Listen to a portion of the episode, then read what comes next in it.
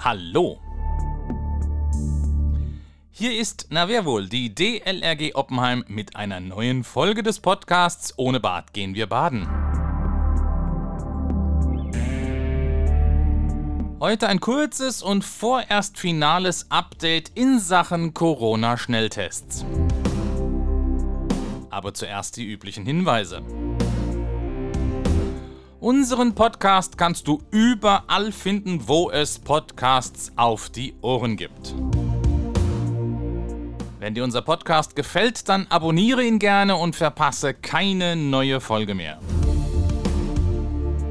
Es würde uns sehr helfen, wenn du unseren Podcast beispielsweise auf iTunes eine gute Bewertung gibst.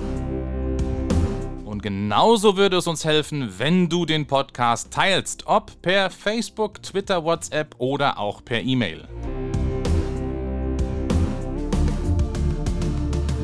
Mein Name ist Andreas Lerck, ich bin der erste Vorsitzende der DLRG Oppenheim und euer Gastgeber in diesem Podcast. Ab Mitte März diesen Jahres hatten wir ja in Dienheim in der dortigen Siliussteinhalle im Auftrag der Verbandsgemeinde Rhein-Selz kostenlose Corona-Schnelltests für die Bürgerinnen und Bürger durchgeführt und angeboten. Mittwochs von 17 bis 20 Uhr und samstags von 15 bis 18 Uhr waren wir dort im Einsatz. Ende Juni mussten wir aus dieser Halle raus. Die Corona-Regeln waren so weit gelockert worden, dass die Gemeinde Dienheim die Halle wieder vollumfänglich für den Sport nutzen wollte. Bis Ende Juni hatten wir dort bereits über 4000 Bürgerinnen und Bürger auf Corona getestet. Als Ersatz für die Halle in Dienheim ist zwar mittlerweile ein neuer Standort in Oppenheim gefunden worden, allerdings werden wir als DLRG den Schnelltestbetrieb nicht wieder aufnehmen. Warum das? Ganz einfach, ab Oktober ändern sich die Rahmenbedingungen für die Durchführung dieser Schnelltests. Die wesentliche Änderung ist, dass diese Schnelltests nicht mehr für alle Bürgerinnen und Bürger kostenlos sind. Im Prinzip sieht die neue staatliche Vorgabe vor, dass Personen, die nicht gegen Corona geimpft sind, den Schnelltest ab spätestens Mitte Oktober bezahlen müssen. Die einzige Ausnahme wären Personen, die aus beispielsweise gesundheitlichen Gründen nicht geimpft werden können oder für die eben noch keine Impfempfehlung der Ständigen Impfkommission vorliegt. Und genau diese Einführung von teilweise zahlungspflichtigen Schnelltests war für uns der Grund zu entscheiden, dass wir dieses Angebot nicht mehr aufrechterhalten können. Im Prinzip müssten wir dann bei der Eingangsprüfung zunächst einmal feststellen, welche Bürger kostenlose Schnelltests in Anspruch nehmen dürfen und wer für den Test bezahlen muss. Und dann müssten wir dort eben auch kassieren, eventuell Quittungen ausstellen und so weiter. Dadurch aber würde der Verwaltungs- und Handlingsaufwand deutlich steigen. Wir müssten Bargeld kassieren, Wechselgeld herausgeben, auf Wunsch Quittungen ausfüllen.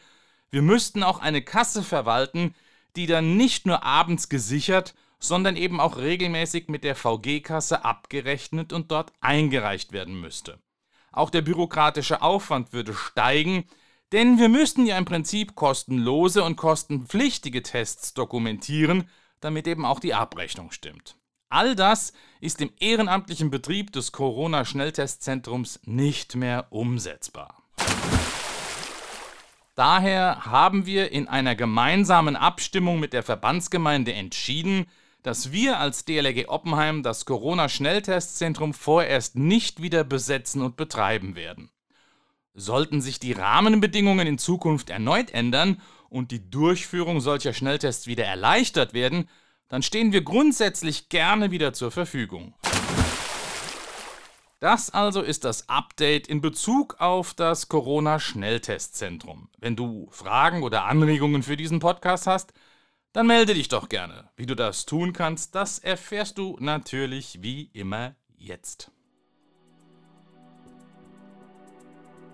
Wenn ihr mitreden wollt,